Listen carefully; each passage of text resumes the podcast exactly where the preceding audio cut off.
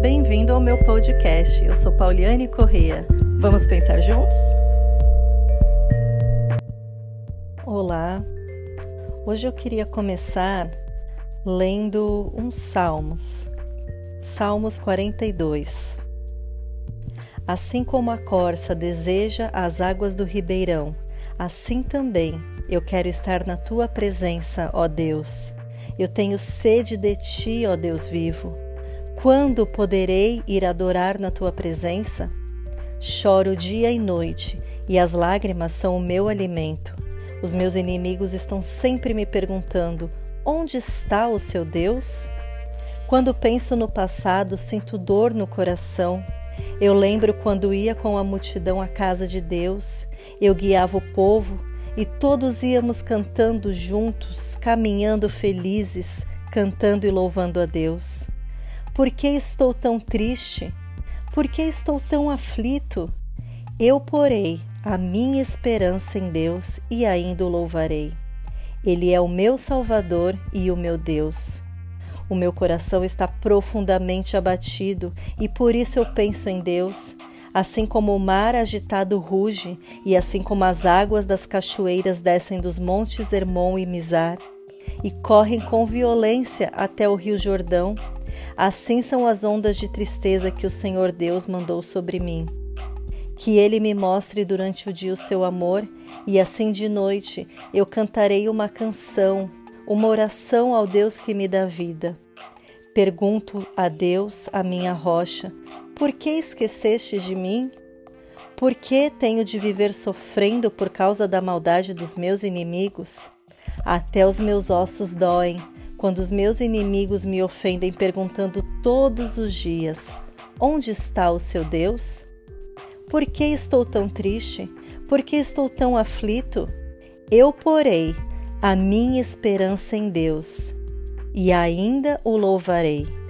Ele é o meu Salvador e o meu Deus.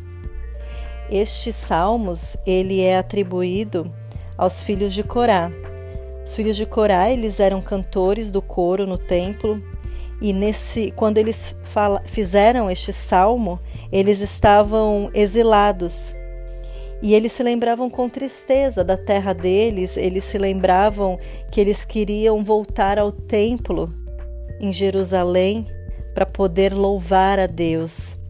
Mas a tristeza na alma daqueles que confiam no Senhor, ela tem que ser algo passageiro, porque a nossa alma, ela abriga os sentimentos mais profundos e geralmente a nossa alma é a primeira a se desesperar em momentos de tribulação e de crises. Por quê? Porque a nossa alma ela quer entender o porquê das situações e muitas vezes não tem explicação. E é por isso que ela se desespera, porque ela quer entender o porquê daquilo. E aqui os filhos de Corá, eles falavam isso. Por que você está abatida, minha alma? Espera em Deus. A agitação da nossa alma é normal. As, os questionamentos, as perguntas num momento difícil por alguma situação que a gente está passando e a gente não entende, é normal a gente questionar. Mas o que a gente não pode deixar é de confiar em Deus. E o segredo aqui dos filhos de Corá era exatamente esse, porque eles falavam aqui no final: por que você está abatido, a minha alma, e perturbada dentro de mim? O segredo é esperar em Deus. Espere em Deus, pois eu ainda o louvarei. E pode se assemelhar com a situação que a gente está passando. Aqui eles falavam que eles sentem saudades de quando eles iam com a multidão até o templo adorar e eles estavam impedidos disso, e nós estamos impedidos disso também. E a nossa alma, muitas vezes, durante esse período, ela fica perturbada, abatida, a tristeza quer invadir o nosso ser. Mas lembre-se do segredo no final desta frase, no final destes salmos. Eles falam: espere em Deus, pois eu ainda louvarei, porque Ele é o meu Salvador, Ele é o meu auxílio, Ele é o meu Deus e é em Deus que eu devo esperar. Não é em homens, não é em autoridades, é no meu Deus.